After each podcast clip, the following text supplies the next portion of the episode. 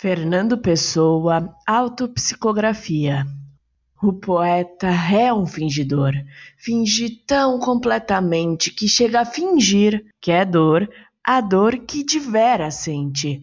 E os que leem o que escreve, na dor lida sentem bem, não as duas que ele teve, mas só aqueles não têm.